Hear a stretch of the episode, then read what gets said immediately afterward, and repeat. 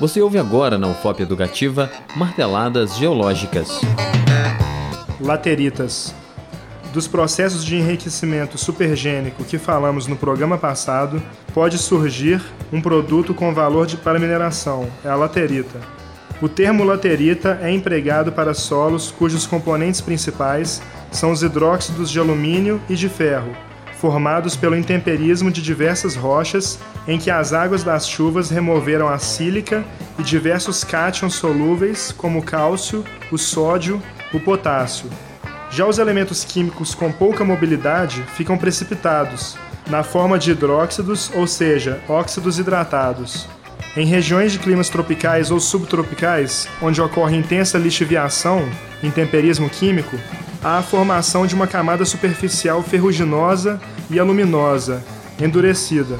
Quando se acumulam e se tornam resistentes, essas camadas são conhecidas como canga laterítica ou carapaça laterítica.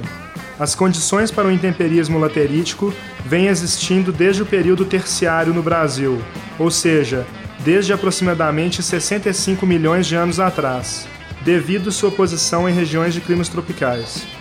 Os principais bens minerais concentrados por laterização no Brasil são ferro, manganês, alumínio, níquel e nióbio.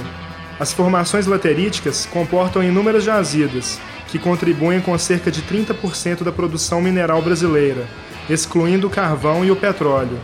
Na nossa região, dois tipos de laterita são muito importantes: a canga e a bauxita, sobre as quais falaremos nos próximos programas. Marteladas Geológicas, um programa de educação e orientação sobre as conformações e efeitos naturais do solo. Produção Programa de Educação Tutorial PET Geologia da UFOP.